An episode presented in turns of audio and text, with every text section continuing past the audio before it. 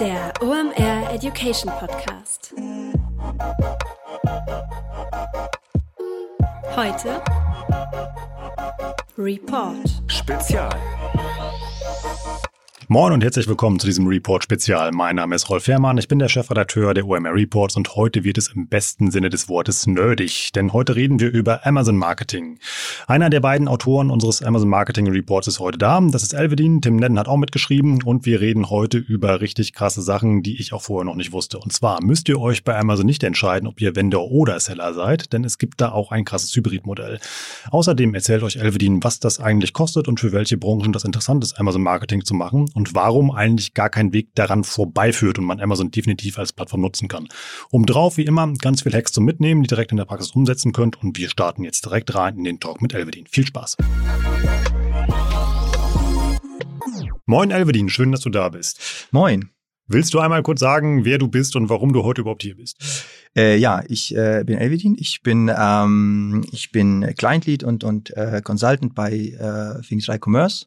Ähm, und äh, ja, wir haben zusammen mit euch den den OMR Report geschrieben, auch schon die vorherigen Versionen. Und ähm, genau. Und den habe ich halt diesmal hauptsächlich bei uns intern verantwortet und deswegen bin ich äh, heute hier, um mit dir ein bisschen äh, über Amazon zu sprechen. Träumst du noch vom Report oder geht das einigermaßen mittlerweile wieder? ähm, ja, also ich, ich habe eine Zeit lang davon geträumt, ja, aber äh, mittlerweile tatsächlich ähm, mittlerweile tatsächlich nicht mehr. Genau, der Report ist endlich draußen und du kannst dich eigentlich ja. auf deinen eigentlichen Job konzentrieren. Irgendwie, genau. ist ja bei Fink 3 arbeitest du ja und wir genau. freuen uns ja immer, wenn wir mit euch zusammenarbeiten. Du hast mir aus deiner täglichen Berufspraxis mal ein paar Thesen mitgebracht, womit euch einfach mal Kunden konfrontieren mhm. und ich glaube, das ist ein ganz guter Einstieg, um bei uns allen mal so den ja das Amazon-Thema mal einrasten zu lassen, bevor wir mhm. starten. Du hast zum Beispiel gesagt einmal irgendwie, äh, warum sollte ich ähm, bei Amazon starten? Amazon ist ja ein Marktplatz und wertet einfach das aus, was ich tue und kopiert dann anschließend meine, meine Produkte. Wo sollte da ein Vorteil für mich sein? Genau, das, äh, das hören wir tatsächlich sogar relativ häufig. Äh, Gerade jemand, der irgendwie noch mal so ähm, frisch an den Marktplatz ähm, ja, ähm, äh, sich dran macht, ähm, den Makler zu, ähm, zu erschließen und äh, sich aber selbst noch gar nicht so sicher ist, ob er es eigentlich will.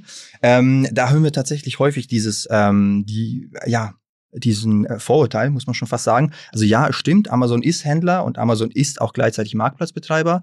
Ähm, daraus entstehen einfach Konflikte, ähm, ist so. Ich glaube, das kann man nicht verneinen. Ähm, aber man muss halt auch sagen, dass ähm, ja, also A, vorneweg erstmal, nicht nur Amazon-Kandidaten auswerten, sondern es gibt mittlerweile einfach so viele Tools da draußen, die auch nicht besonders teuer sind, ähm, die eben auch ganz gut die haben natürlich nicht die echten Daten, aber die können schon ja sehr gut auch aufzeigen, ähm, was so auf Amazon funktioniert. Das heißt, ähm, nicht nur Amazon wertet die Daten aus, sondern eben auch deine Wettbewerber. So, das muss man sich halt, ähm, das muss man sich noch einmal vor, vor Augen führen. Das heißt, jetzt irgendwie Amazon zu ignorieren, ist, ist nicht wirklich äh, eine Option. Ähm, und ähm, ja, äh, zum anderen muss man halt eben auch sagen, ja, das, was, was man mit Amazon assoziiert, ist ja, ähm, ist ja, ist eher die Convenience. Also das ist am Ende das, was, was die Leute mit Amazon assoziieren. Und ich glaube, das höchste der Gefühle, was man bei Amazon vielleicht mal hat, ist, oh, das ging aber schnell. Das war jetzt schnell da. Aber diese, diese gesamte Branding und, und emotionale Komponente, die hast du halt auf Amazon überhaupt nicht. Das heißt, ähm, daraus, ähm, ja, daraus entstehen auch einfach für, für äh, Markenanbieter und für Hersteller ähm, entstehen da dadurch auch einfach Chancen.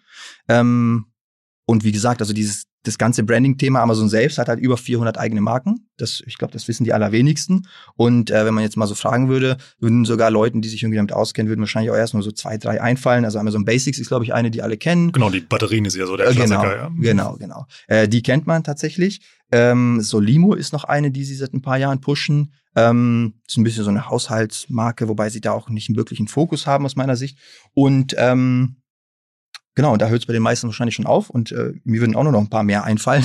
Ähm, von daher, ähm, das ist so etwas, glaube ich, was, ähm, was Amazon eben nicht so gut hat, gut drauf hat. Also sie sind eine sehr technische Plattform. Ich glaube, sie haben das wirklich ähm, ganz gut drauf. Sie sind, sie haben so diese, die Customer Experience haben sie einfach kom wirklich komplett drauf.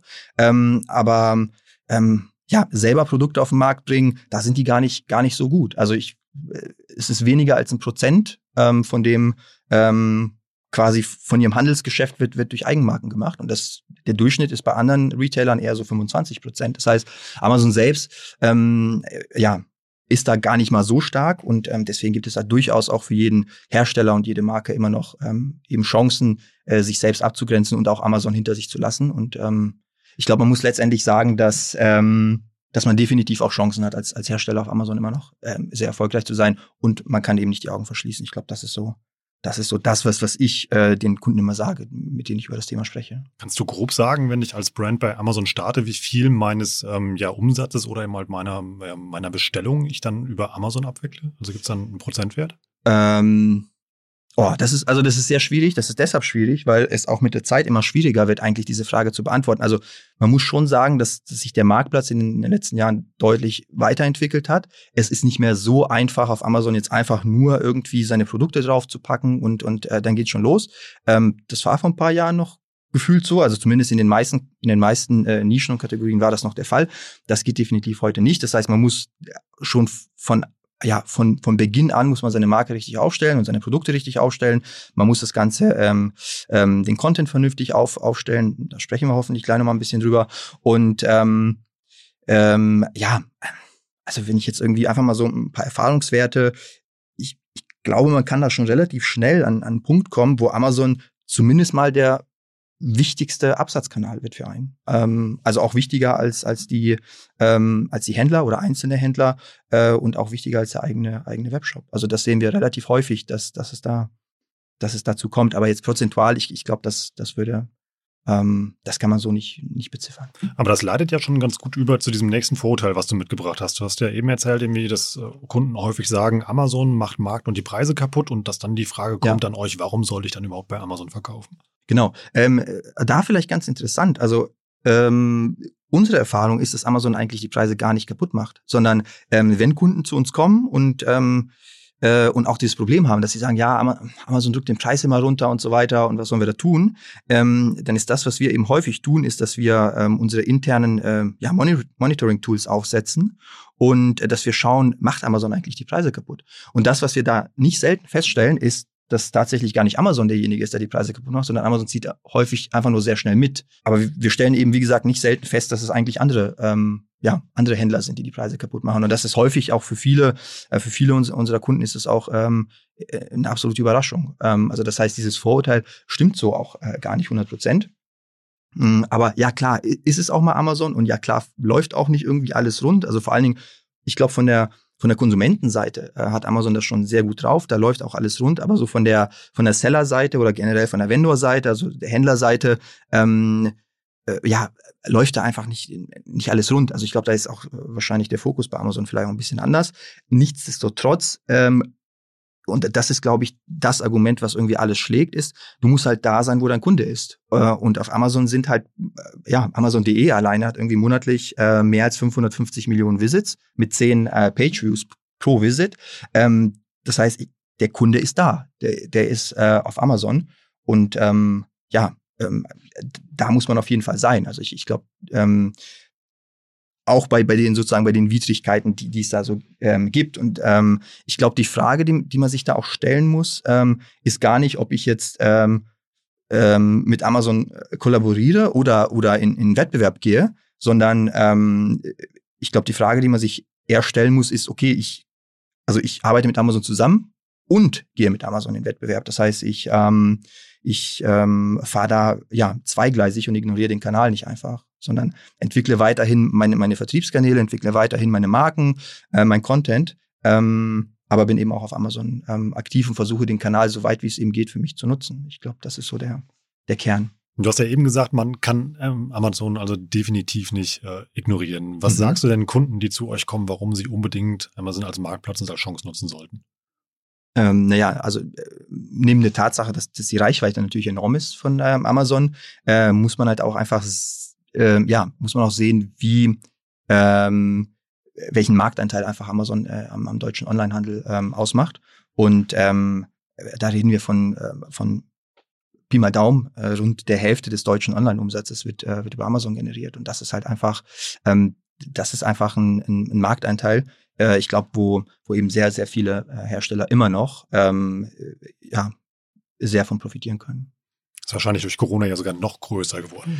Das ist tatsächlich von, äh, durch Corona äh, sogar noch größer geworden, ja. Ähm, also der Marktplatz ist definitiv, definitiv noch, noch relevanter geworden. Wir haben jetzt keine aktuellen Zahlen, wir haben ganz zu Beginn der, der Corona-Zeit ähm, Zeit haben wir äh, mal Erhebungen gemacht, was, was jetzt so auf einmal ähm, äh, sich gut verkauft. Das war natürlich neben diesen Standardprodukten, ähm, die man erwarten würde, Masken, Desinfektionsmittel, waren das eben auch viele so Haushaltsprodukte. Brotbackautomaten, ja. Genau, Brotbackautomaten, ja, ja.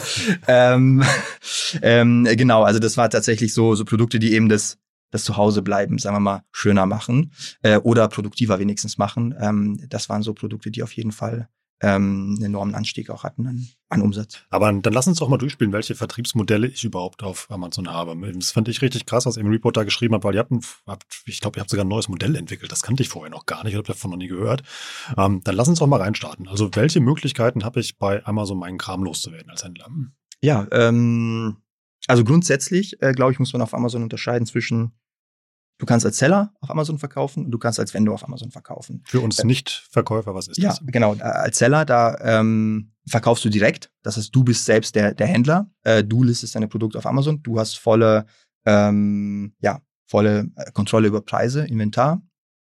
Ähm, und als Vendor ähm, verkaufst du an Amazon und Amazon verkauft dann sozusagen für dich. Das heißt, ähm, in dem Fall ist halt ist ein B2C versus B2B-Modell. Ähm, äh, in dem einen Fall verkaufst du sozusagen direkt an die Endkunden, stellst die ähm, Rechnung direkt an die Endkunden und äh, im, im ähm, Vendor-Case verkaufst du eben ähm, an Amazon. Amazon ist dein Kunde und äh, Amazon verkauft dann eben an seine Kunden weiter. Also das ist so ganz, ganz grob eben diese Unterscheidung auf versus an Amazon verkaufen.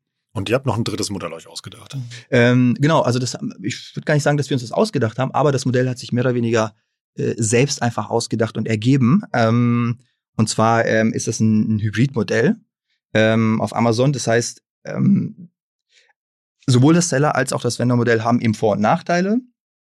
Ähm, ich meine, also die Vorteile vom, vom Vendor-Modell ist natürlich äh, Sinn, um, um da vielleicht nochmal ganz kurz einzuhaken, ähm, dass du, ja, also du hast halt Zugriff auf, auf die gesamte mh, hm, Klaviatur, wenn du so willst, von, von Amazon. Das heißt, als Vendor hast du einfach Zugriff auf alle, auf alle Promotions, auf alle äh, Möglichkeiten, die dir Amazon bietet.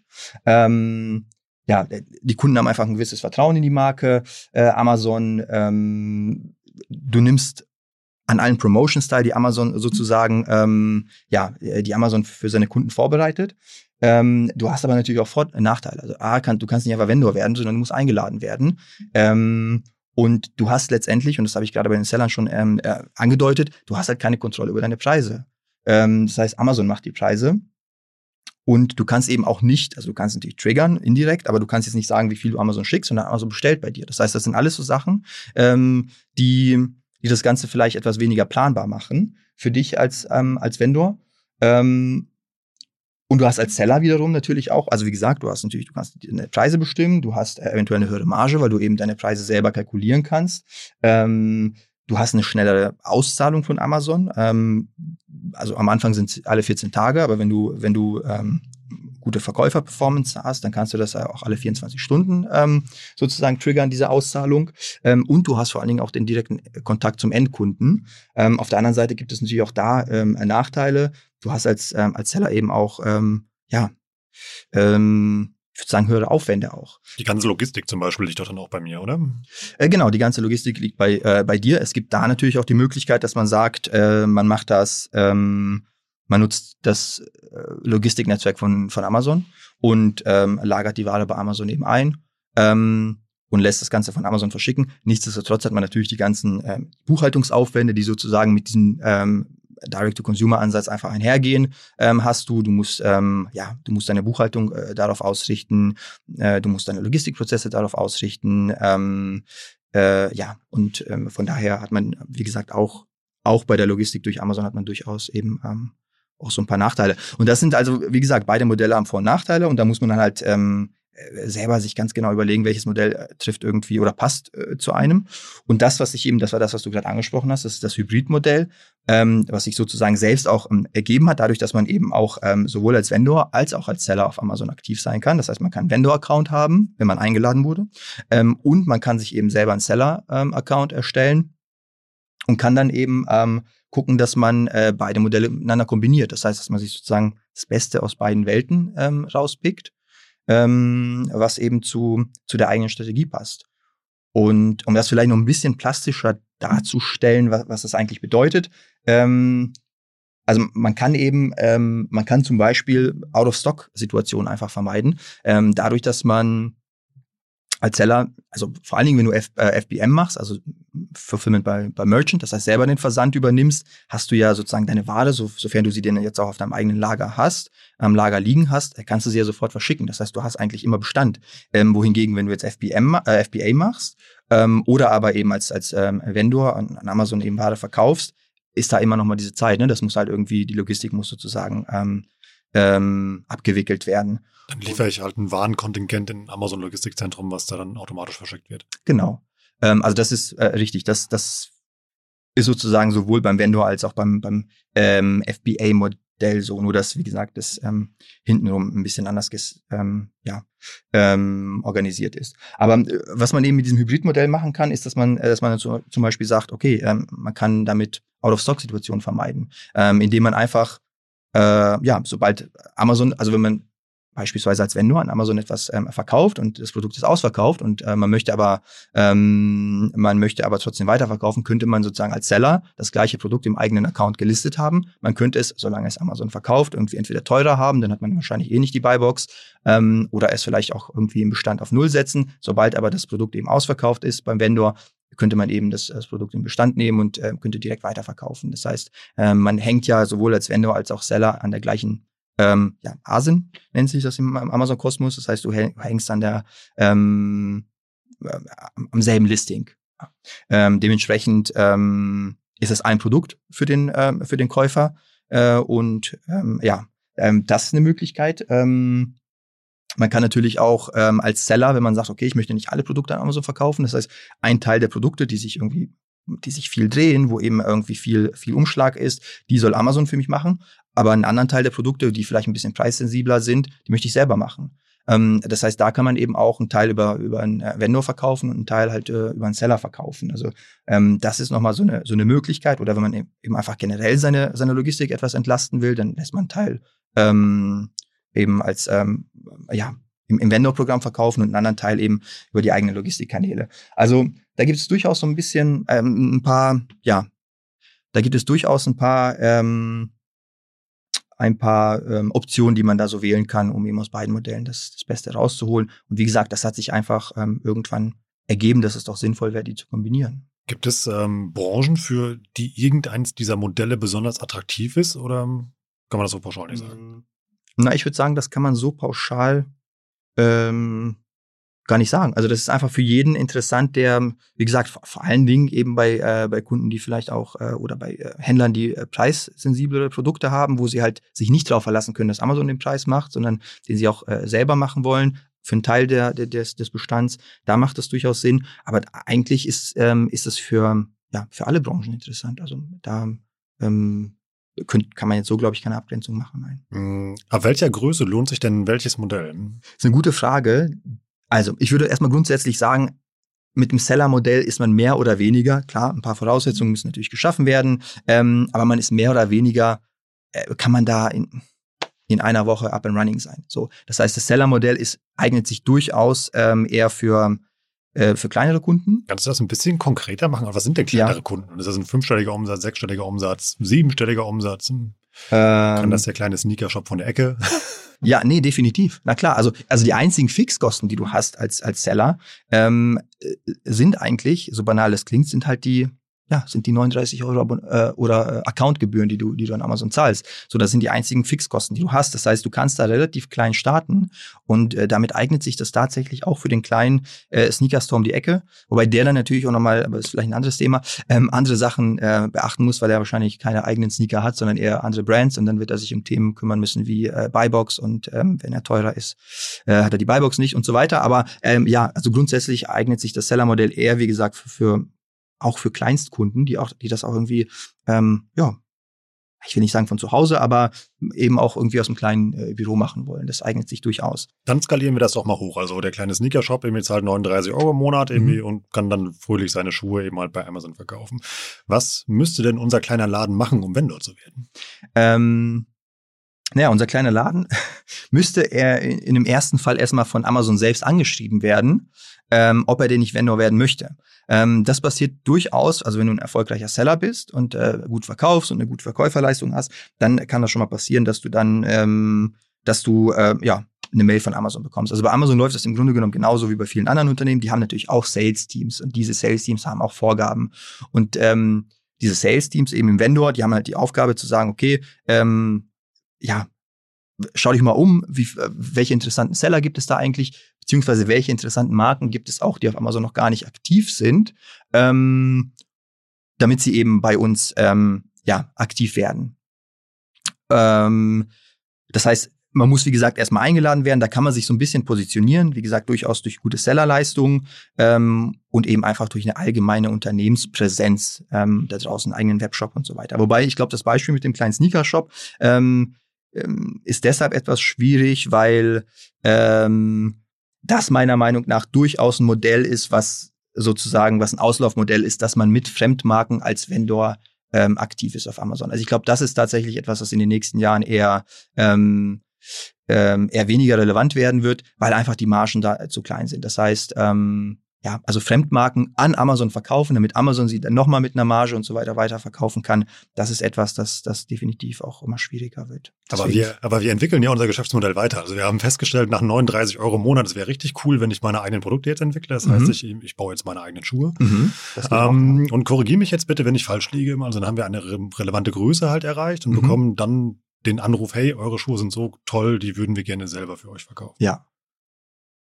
Und wie geht's dann weiter? Hm ähm, naja, dann muss man sich erstmal überlegen, ob man das möchte. So, also das ist, glaube ich, so die aller, allererste ähm, Überlegung. Äh, will ich eigentlich Vendor werden? Das heißt, will ich das abgeben? Ähm, oder möchte ich weiterhin einfach nur Seller bleiben? Ähm, das ist, glaube ich, so die erste grundsätzliche Frage. Und wenn man sich da entschieden hat, ähm, dass man Vendor werden möchte, klar, dann ähm, vereinbart man eben mit Amazon äh, Konditionen ähm, für, für kleine Händler oder kleine Vendoren sind das meistens so Standardkonditionen, die man dann auch von Amazon angeboten bekommt. Äh, größere Marken und Händler äh, können dann da durchaus noch ein bisschen mehr verhandeln. Ähm, und da werden die so ein bisschen individueller, was man da aushandeln kann mit Amazon. Aber ähm, ja, man, man einigt sich sozusagen auf diese Agreements und dann ähm, ähm, bekommt man eben seinen Vendor-Account und äh, kann loslegen, loslegen, ihm als Vendor zu verkaufen, wenn man das möchte, wie gesagt. Wie sehen so Konditionen aus, so Standardkonditionen? Bei großen, äh, bei großen Vendoren äh, sind die schon sehr individuell. Also da kann man wirklich ähm, und das vielleicht auch nochmal so, ja, als Insight. Amazon lässt da durchaus mit sich verhandeln. Ähm, und da kann man eben ähm, seltener was rausverhandeln, aber beziehungsweise seltener, ja, ähm, monetären Betrag rausverhandeln, aber sehr viel häufiger eben noch was mit rein verhandeln. Also das ist, das ist so eine, ähm, das ist eben gängig bei großen Vendoren. Bei kleineren Vendoren, ähm, da ja, lässt Amazon nicht so sehr mit sich äh, reden. Also sie haben natürlich ähm, zu ihrer Marge, die sie ja haben, aus, aus dem Einkaufs- und Verkaufspreis, ähm, sind das meistens nochmal so etwa fünf Prozent Marketingpauschale, die man, ähm, die man an Amazon ähm, äh, ja, zahlt vom Nettoumsatz und nochmal so etwa fünf Prozent Retourenpauschale. Also das ist dann nochmal sozusagen ähm, ja, für die Abwicklung der Retouren ähm, und Rücksendung. Also da nochmal so knapp zehn Prozent. Und je nachdem, wenn man eben in der Lage ist, im gesamten europäischen Versandnetzwerk zu verschicken, ähm, äh, dann sozusagen, äh, dann macht man das. Also wenn jetzt äh, Order aus, aus anderen Marktplätzen äh, kommen, aus anderen Ländern, wenn man das nicht kann, kommt nochmal ein Prozent dazu, dafür, dass Amazon eben diese sozusagen diesen Versand in, in ihrem eigenen Versandnetzwerk ähm, äh, betreibt. Das kommt nochmal dazu. Aber das sind so knapp die, so ganz grob äh, in etwa die, die, die Konditionen für so einen Vendor, die auf ihn dazukommen. Aber es sind ja schon relevante Prozentzahlen. Also wenn man sich dann mhm. überlegt, ich verkaufe ein Produkt für 10 Euro, da geht ja schon einiges weg. Ähm, definitiv, ja. Also ähm, da geht eben auch, wie gesagt, sehr viel über, über die Masse, ne? Muss man sagen, bei so, äh, bei Produkten, die eben nur 10 Euro kosten, in Anführungsstrichen. Wie ist das bei Sellern? Ähm, bei Sellern ist das e-, etwas anders. Also man hat halt, ähm, ähm, es gibt erstmal die, es gibt eine Provision, die man an Amazon zahlt. Die hängt ähm, sehr stark von der Kategorie ab und ähm, ist aber in den meisten Fällen 15 Prozent. Das heißt, man, äh, man bezahlt eine Provision von 15 Prozent vom ähm, Bruttoverkaufspreis an Amazon. Ähm, und dann kommt noch äh, hinzu, wenn man jetzt ähm, das Fulfillment-Netzwerk von Amazon nutzt, also die, äh, den Versand von Amazon übernehmen lässt, kommen dann noch die sogenannten FBA-Gebühren dazu. Die setzen sich zusammen aus Versandkosten und, und ähm, Lagergebühren. Ähm, die hängen eben natürlich davon ab, wie groß und wie schwer das Paket ist. Ne? Aber nur mal um so ein Beispiel zu geben, also so ein, um, um mal unseren, unseren Sneaker-Dude jetzt noch mal ins Spiel zu bringen, wenn er also Sneaker verschicken will, ein Paket von der Größe kostet äh, FBA in etwa 3,50 Euro vielleicht, ähm, so um den Dreh. Ähm, wobei da auch noch mal so ein paar Kleinigkeiten dazukommen können. Also wenn man ähm, in, in Polen und Tschechien lagert, lagern lässt, ähm, ähm, entfallen eben noch mal so 50 Cent die man sonst normalerweise zahlt, wenn man sagt, nee, ich möchte, dass die Ware nur in Deutschland gelagert wird und nur aus Deutschland verschickt wird. Das hat natürlich steuerliche Gründe, weil wenn ich in äh, Polen und in Tschechien lagere, dann muss ich auch in Polen und Tschechien Umsatzsteuervoranmeldung abgeben. Ähm, wenn ich das nicht machen möchte, dann wie gesagt, kann ich das einfach nur in Deutschland lagern lassen. Aber ähm, genau, das ist so dieser FBA-Block. Ähm, und ja, das sind sozusagen die die zwei die zwei Elemente beim ähm, beim Seller. Und in beiden Modellen kommt dann natürlich, wenn man jetzt sagt, man möchte noch Werbung machen ähm, oder an irgendwelchen Promotions teilnehmen, die dann auch alle irgendwie ihre Gebühren haben und so weiter. Also das ist der Preiskatalog ist da ja ähm, schon etwas umfangreicher. Kommt da natürlich nochmal Kosten äh, auf einen zu. Aber das ist echt ein spannendes Rechenspiel. Jetzt verstehe ich auch so langsam dieses Hybrid-Modell, warum das mhm. halt so cool ist. Das heißt einmal, wenn meine, ähm, ja, meine blauen Sneaker, wovon ich 3000 Stück im Monat verkaufe, die ich eben halt eben selber herstelle, die lasse ich eben halt dieses Vendor-Modell laufen, dann habe ich ja weniger Aufwand mit und dann sag mal, die mhm. Filetstücke, die haue ich dann als Seller selber raus. Genau, das wäre eine, das wäre eine, eine Möglichkeit, wo man, ähm, ja, das kann man so machen, genau. Kurze Unterbrechung in eigener Sache. Danach geht's weiter. Wenn ihr das noch vertiefen wollt, worüber wir gerade sprechen, Elvedin spricht ja gerade über das Vendor-Seller und vor allem über das Hybridmodell, dann empfehle ich euch tatsächlich den Amazon Marketing Report, den wir zusammengeschrieben haben. Mit Elvedin zusammen hat das Tim Nedden geschrieben, der ist auch von Think 3. Das ganze Ding hat 148 Seiten. Dazu steht noch eine ganze Menge drin zum Thema Advertising, wie ihr die Buybox dominiert, was ihr über Amazon SEO wissen müsst und, und, und, und, und. Wieder ganz viele Download-Templates gibt's auch oben drauf. Und ihr lernt dabei eine ganze Menge. Ähm, wie immer gibt's den Rolf-Spezialrabatt. Und zwar, wenn ihr den Gutscheincode Warenkorb benutzt, dann kriegt ihr nochmal 10% auf das gute Stück. Das findet ihr unter omr.com slash report. Und warum ist das so wahnsinnig? Bis Ende Juli hauen wir das nämlich gerade zum Spezialpreis raus, denn das Ding ist eh um 50% reduziert. Also sichert euch den Amazon Marketing Guide und tankt einfach ein bisschen Amazon-Wissen. So, und wir machen jetzt hier weiter. Lass uns doch jetzt mal zum konkreten Verkaufen kommen. Welche Umsatzhebel habe ich denn überhaupt bei, bei Amazon? Hm. Ähm, also grundsätzlich ähm, kann man die so in, in vier Bereiche einteilen.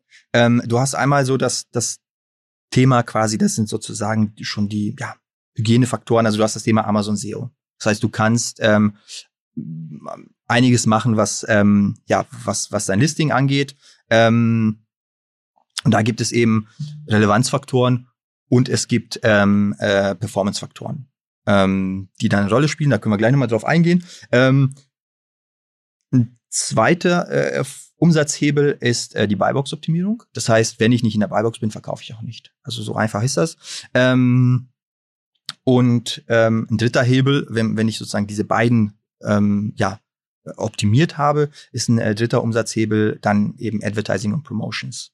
Ähm, muss man nicht unbedingt so in, in dieser äh, Abfolge machen, beziehungsweise schon in der Abfolge, aber eben nicht so ähm, strikt nacheinander. Das kann, das verläuft sich auch ein bisschen, das äh, kann durchaus auch parallel erfolgen, die einzelnen, ähm, die Optimierung der einzelnen ähm, Umsatzhebel. Aber das sind so die drei wesentlichen. Und dann ähm, als vierten, und den nenne ich, ähm, äh, den nenne ich da definitiv nochmal so sozusagen als, als zusätzlichen Punkt, das wäre dann die Internationalisierung. Ähm,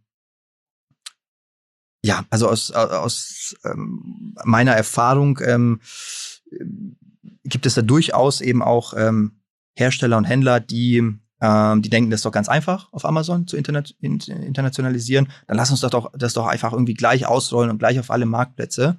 Ähm, und das ist in den meisten Fällen ist das eher äh, kein guter Ratschlag, sondern mein Ratschlag wäre erstmal überhaupt ähm, sozusagen den, den Hauptmarktplatz, das ist für uns ja häufig ähm, eben der deutsche Marktplatz, den voll zu optimieren und erst dann sich ähm, an internationale Marktplätze zu wagen und ähm, das da zu machen. Ähm, ja, ich glaube, da kommen relativ viele ähm, Herausforderungen nochmal auf einen zu. Also das sind natürlich so die sprachlichen Sachen, ähm, auch eben, dass man kein, kein Local ist, das heißt auch vielleicht gar nicht so weiß, was die Leute direkt ähm, oder wie sie Produkte kaufen, was sie suchen und so weiter. Ähm, da macht es dann natürlich Sinn, ähm, ja, jemanden ähm, ins Boot zu holen, der, der irgendwie das mit Locals macht, der, der einem da irgendwie bei der Content-Optimierung hilft.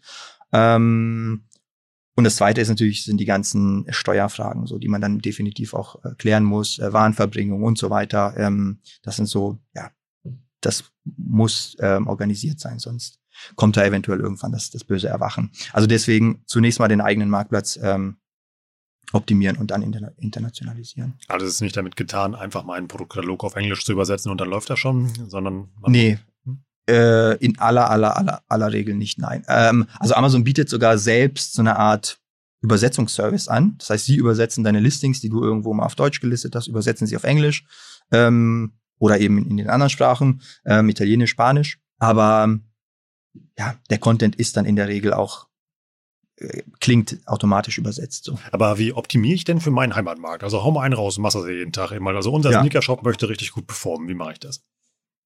Naja, dann muss unser, unser Sneaker-Shop muss mit seinem neuen Schuh, den er gemacht hat, ähm, sagen wir mal, es ist ein eigener, ähm, den muss, damit muss er jetzt erstmal relevant werden. Das heißt, er muss überhaupt äh, bei der Suche nach, ähm, sagen wir mal, Ledersneaker, weiß, schlicht, ähm, muss er überhaupt erstmal relevant werden. Das heißt, dafür, ähm, ja, äh, da gibt es, ich glaube, die kann man auch wirklich so sozusagen der, der Wichtigkeit nach äh, nennen. Das ist einmal der Titel, ganz wichtig, ähm, dass der eben ähm, ähm, optimiert ist, dass das Wesentliche drinne steht, dass die Brand drinne steht, dass ähm, eben wirklich ähm, sozusagen die Haupt-Keywords ähm, äh, enthalten sind ähm, und dass so die Informationen auch drinne stehen, die irgendwie äh, für den Käufer relevant sind. Ähm, äh, das zweite sind die Attribute. Das heißt, wenn man wenn man eben der, auf der Suchergebnisseite ähm, das Produkt anklickt, dann kommt man auf die, äh, auf die Produkte-Teilseite ähm, und da ähm, spielen dann eben die Attribute oder die Bullet Points ähm, äh, eine wichtige Rolle. Das heißt, da kann man dann nochmal das Produkt ein bisschen besser beschreiben das ist auch das, was, was der Käufer als allererstes im, im Blickfeld hat. Das heißt, er kommt auf die Seite und er sieht einen Titel, der sieht das Bild und er sieht die Bullet Points und er sieht den Preis. Ähm, aber das sind sozusagen die Sachen und die muss man einmal vernünftig optimiert haben. Ähm, also wie gesagt, die Attribute. Ähm, das dritte ist, ähm, dass man eben guckt, die Suchbegriffe, die man in seinem, ähm, in seinem ja, ich nenne es mal Frontend-Content, also in dem sichtbaren Content nicht untergekriegt hat, dass man die äh, ins, ins Backend packt packt. Ähm, das heißt, da muss ja eben die Keyword-Recherche ähm, vernünftig gemacht werden. Und ähm, hier vielleicht noch ein kleiner Tipp. Ähm, äh, also bei Amazon hilft da eben dieses klassische Keyword-Stuffing, das bringt da gar nichts, weil das Produkt, äh, das Keyword wird einmal indexiert und ähm, genau, ist damit auch indexiert. Das heißt, man kann eben äh, sich durchaus, man kann eben durchaus schauen, dass man so viel wie möglich eben an, an Content und Informationen unter, unterkriegt. Ähm, äh, genau, das äh, vierte, was halt nochmal wichtig wäre, das ist, das ist die Produktbeschreibung. Ähm, die ist ein bisschen weiter unten. Und ähm, auch die ist indexiert, das heißt deshalb auch eben relevant für die, sozusagen für die Relevanz bei der Suche. Das heißt, je, je mehr relevante Keywords ich in diesen, in diesen vier Elementen habe, desto, desto relevanter bin ich. Und dann etwas, was, was häufig ähm, auch eher vernachlässigt wird, also ich sehe es zumindest täglich, dutzendfach, ähm, dass äh, die weiteren Produktdaten, die man ähm, die man ähm, hochladen kann beim Hochladen von Produkten, dass die häufig einfach ausgelassen werden. Also das sind ähm, so diese Tabelle, die immer genau die Tabelle, sein. genau genau. Ähm, die hilft aber durchaus auch nochmal, also die, die Relevanz zu steigern und eben vor allen Dingen auch später beim beim Filtern und so weiter äh, ist es durchaus ein ja ein unterschätztes ähm, ein unterschätzter Content Element, wenn man so will, ja.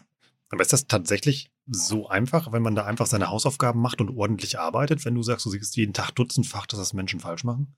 Naja, also es ist schon mal, es ist schon mal einfach, ähm, die ähm, Hygienefaktoren richtig zu machen. Das ist, das ist einfach. Heißt aber noch lange nicht, dass du jetzt hier, dass du dann direkt weiterverkaufst, weil es gibt ja noch einen, es gibt noch einen zweiten Part, den hatte ich, glaube ich, ähm, auch gerade schon mal angedeutet. Das sind, ähm, das sind die Performance-Faktoren, also das sind die Verkaufschancen. Amazon analysiert immer anhand von, von historischen Daten, gucken sie eben, ähm, wie, also wie hoch ist die Verkaufschance für das Produkt zu diesem Suchbegriff. Ne?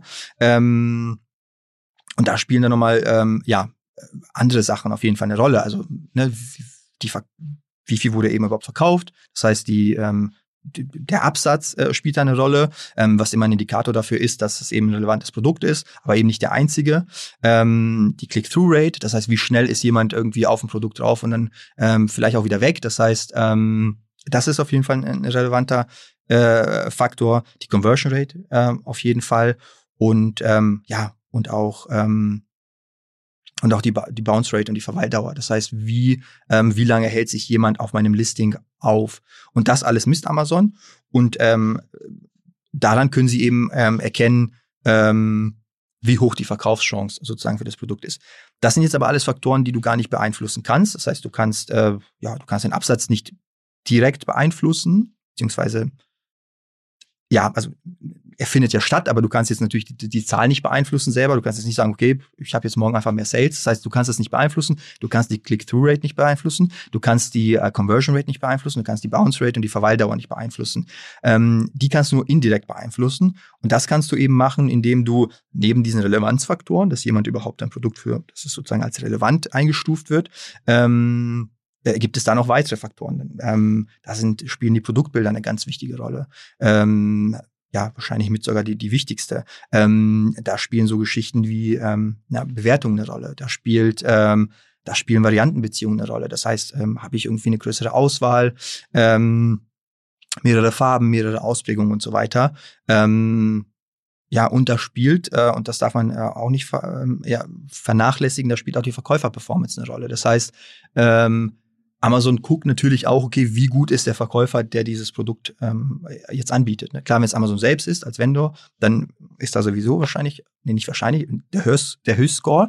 Aber ähm, wenn es jetzt ein Seller ist, dann ähm, ist das durchaus auch eben eine Metrik, die mit einfließt in, ähm, in diese Performance-Ermittlung. Ähm, und ähm, auf der Basis ermittelt dann Amazon, wie hoch die Verkaufschance sozusagen für das Produkt ist. Und das wird dann eben zu einem bestimmten Suchbegriff angezeigt. Also Relevanz und Performance ähm, sind immer nur in Verbindung mit dem Suchbegriff, den ich, ähm, äh, den ich gerade eingegeben habe. Ne? Das heißt, kann für einen anderen Suchbegriff kann die Relevanz und die Performance nochmal eine ganz andere sein. Ne?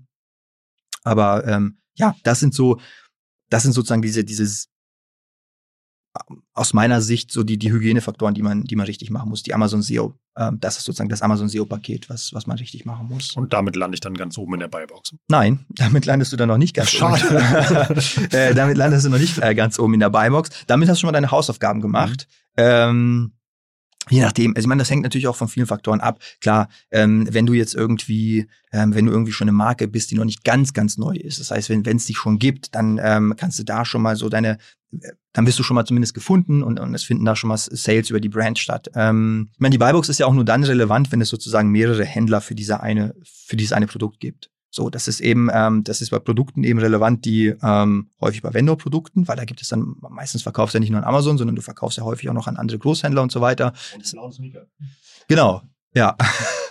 ähm, das heißt, ähm, da gibt es ähm, in dem Fall ist, ist die Buybox natürlich ähm, ähm relevant. Wenn du der einzige Verkäufer bist, dann hast du ich sag, ähm, ich, ich mache es jetzt mal in Anführungsstrichen, dann, Anführungsstrichen, dann hast du eigentlich immer die Buybox. Ähm, wenn du als Verkäufer sozusagen Mist baust, dann ähm, ja, dann kann es sein, dass du sie auch verlierst dann hat sie halt keiner. Dann steht einfach, ich weiß nicht, das haben vielleicht der, der ein oder andere Zuhörer das vielleicht auch schon mal äh, gesehen, dann steht einfach nur erhältlich bei diesen Anbietern und dann klickst du drauf, dann ist da nur ein Anbieter. Also so in dem Fall gibt es quasi nur einen Anbieter, man hat trotzdem die Buybox nicht, aber das ist eher, der, eher eine Ausnahme. Ähm, das heißt, als Seller, der ein Produkt alleine verkauft, hast du ohnehin immer die Buybox, da hast du das Buybox-Problem gar nicht. Wenn du aber jemand bist, ähm, der das Produkt ähm, eben über verschiedene Kanäle vertreibt und die, die kommen jetzt wieder alle bei Amazon zusammen und auf einmal irgendwie hast du da sechs Angebote. Ähm, und willst vielleicht auch selber deine Sales machen, ähm, dann gibt es für die Buybox, ähm, es gibt so ein paar Faktoren, die da, ähm, die da eine Rolle spielen, aber der, der wesentliche, muss man einfach so sagen, ist der Preis. Also ja, definitiv. Das ist mit Abstand der, der wichtigste ähm, Faktor, ist der äh, ist der Verkaufspreis, weil Amazon möchte natürlich, dass, dass eben seine Kunden ähm, die beste oder sie gehen davon aus, dass jeder den günstigsten Preis haben will, ähm, was glaube ich auch nachvollziehbar ist. Ähm, es gibt wenige Ausnahmefälle, wo sozusagen der teurere die Buybox hat, obwohl jemand günstiger ist. Ähm, das kann zum Beispiel sein, wenn er nicht wenn er nicht direkt liefern kann. Das heißt, wenn man bei dem einen zwei Wochen warten muss und, und der andere, der teurer ist, kann aber sofort morgen oder so liefern, dann ist das ähm, ein wichtiges Kriterium, äh, wo man die Buybox ähm, erhalten kann. Oder das kann auch so etwas sein wie, ähm, naja, wenn man als, als Händler eine sehr schlechte Verkäuferperformance hat, weil man einfach in der Vergangenheit äh, Mist gebaut hat, irgendwie häufig ähm, zu spät versendet hat und so weiter, ähm, dass Amazon dann einen abstraft und, und einem die Buybox wegnimmt, obwohl man den günstigsten Preis hat. Also das sind so, das sind so die gängigsten Ausnahmen eigentlich, aber in der Regel äh, muss man tatsächlich sagen, dass die Buybox äh, derjenige hat, der den günstigsten Preis hat. Und da gibt es vielleicht noch so ein paar kleine Workarounds. Ähm, wenn du Du kannst zum Beispiel als, als, ähm, als ähm, Händler, wenn du die Buybox haben willst, ähm, aber eben nicht competen kannst, kannst du dann zum Beispiel ein Set anbieten, was die anderen nicht haben. Also das ist so eine, so eine gängige Möglichkeit. Ähm, oder einfach exklusive Varianten ähm, ähm, anbieten. Aber also als Händler hat man ja die Möglichkeit, exklusive Varianten anzubieten und die jetzt nicht irgendwie anderen ähm, anderen ähm, Großhändlern oder Amazon selbst zur Verfügung zu stellen, irgendwie eine bestimmte Farbe oder so, ja. Ähm, äh, oder eine bestimmte Packungsgröße und so weiter. Also das, das kann man machen, um dann auf dieser Variante die Buybox zu haben. Ähm, aber ja, äh, da spielt dann tatsächlich der, der Preis die, Haupt, ähm, die Hauptrolle. Kann ich mich denn überhaupt in so einem umkämpften Markt, wie zum Beispiel dieser Sneaker-Nische, als neue Brand durchsetzen? Ähm, definitiv. Also äh, ich hatte es ja vorhin schon mal gesagt, ich glaube, es ist nicht mehr so einfach wie vor, vor zwei, drei, vier Jahren oder so, ne? Ähm, wo man das irgendwie nur listen musste und äh, mit einigermaßen guten Bildern und dann ging das schon. Ähm, aber man hat definitiv, wenn man wenn man die äh, seine Hausaufgaben macht, wenn man eben so die, die Basics auf jeden Fall alle richtig macht, ähm, ähm, wenn man auch ein bisschen Brandbuilding auf Amazon betreibt, das heißt, wenn man da auch wirklich irgendwie guckt, dass die Bilder noch mal besser sind als bei den anderen, ähm, dass ähm, ähm, ja, dass sozusagen die, das gesamte Erscheinungsbild noch mal ein bisschen besser ist und ähm, wenn man dann eben auch ein bisschen Gas gibt und ähm, auch, ähm, auch ähm, Advertising macht, das ist auch ein, ein, sehr wichtiger Faktor, hatte ich vorhin erwähnt, dass sozusagen der dritte nach der, nach der Buybox oder der dritte Faktor, der ein Umsatzhebel ist. Ähm, und vor allen Dingen muss man äh, einen längeren Atem haben. Also Amazon ist halt nichts mehr, wo man, glaube ich, ähm, sehr kurz, kurzfristig die Riesenerfolge jetzt erzielen kann, sondern das ist eher ein, ähm, ist eher ein, dieses viel zitierte, äh, es ist kein Sprint, es ist ein Marathonlauf. Äh, und so muss man Amazon äh, heute sehen, aber ich sehe es definitiv auch immer wieder, dass man auch mit, mit neuen Brands ähm, da sehr erfolgreich werden kann. Man muss halt einfach nur die Geduld haben und sich selber auch die Zeit geben, da hinzukommen, wo die anderen jetzt schon sind, weil sie schon zwei Jahre vorher oder so angefangen haben.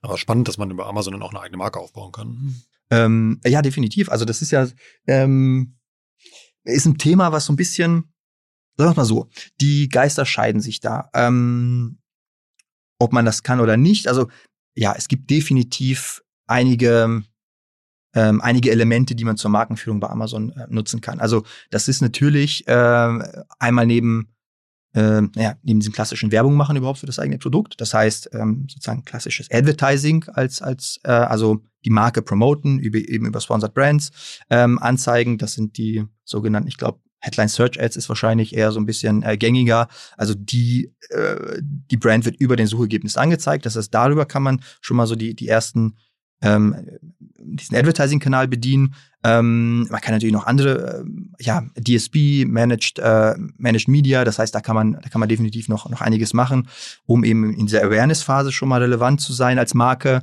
Ähm, aber man kann das auch nochmal sehr viel spezifischer auf das, ähm, auf das Listing selbst und auf den Auftritt selbst. Bei Amazon kann man auch, ähm, ähm, kann man auch Branding äh, betreiben. Also das sind einmal die Produktbilder. Da kann man eben auch schauen, dass, dass die der eigenen, der eigenen Brand entsprechen. Ähm, ähm, äh, ja, das sind, äh, man kann Produktvideos hinzufügen.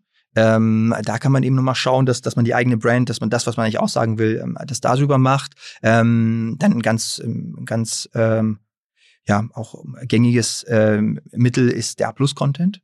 Ähm, das heißt, man kann ist ein bisschen weiter unten auf der Produktdetailseite, äh, aber nichtsdestotrotz hat man da eben die Möglichkeit, ähm, auf ja, ähm, in den meisten Fällen sind es eben so in fünf Modulen, ähm, die eigene Brand darzustellen. Das heißt, da hat man eben auch ähm, durchaus die Möglichkeit, und das machen einige machen das auch tatsächlich sehr gut.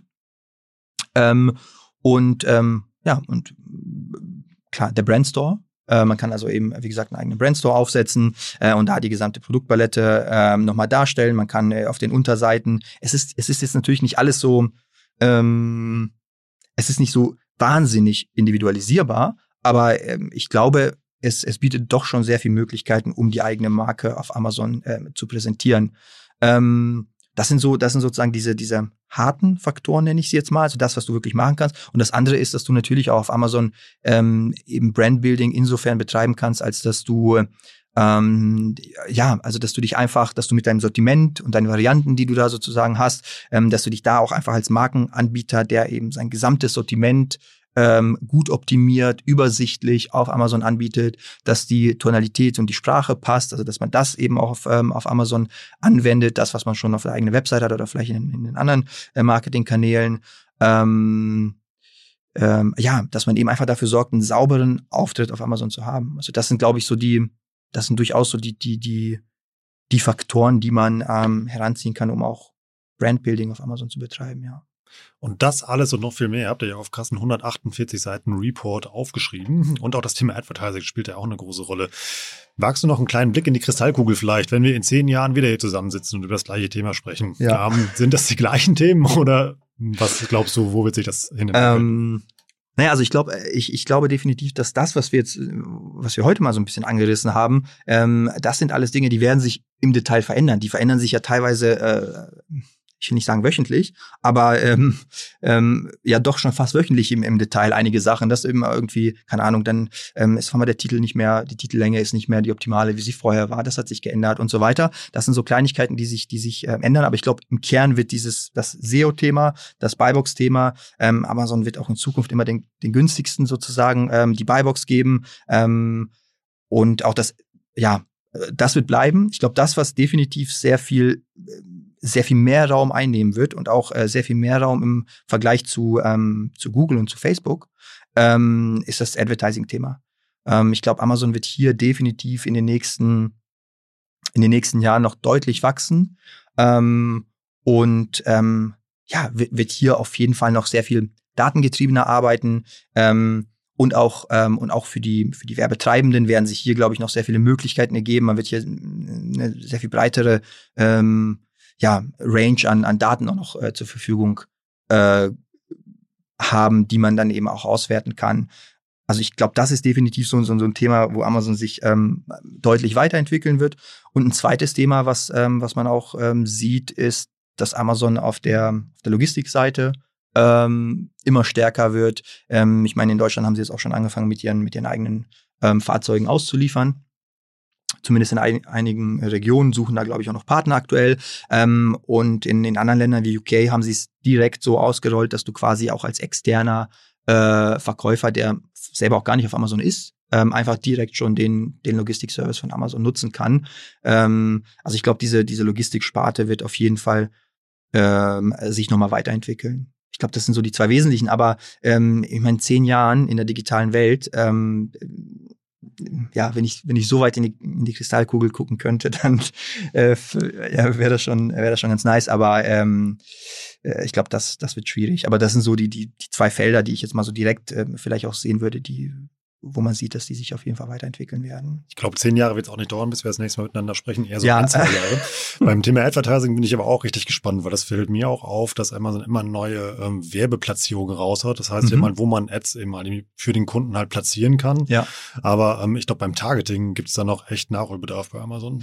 Definitiv. Also äh, das Targeting-Thema ist, ähm, ist eins, wo ähm, wo ich auch glaube, dass das in den nächsten Jahren ähm, da eine, eine, Entwicklung stattfinden wird. Muss sie auch, weil, weil es für, für einige Werbetreibende auch einfach ein absolut, irgendwie absolut relevant ist, ähm, da noch mehr zu machen. Aber da wird, da wird definitiv noch, noch mehr kommen.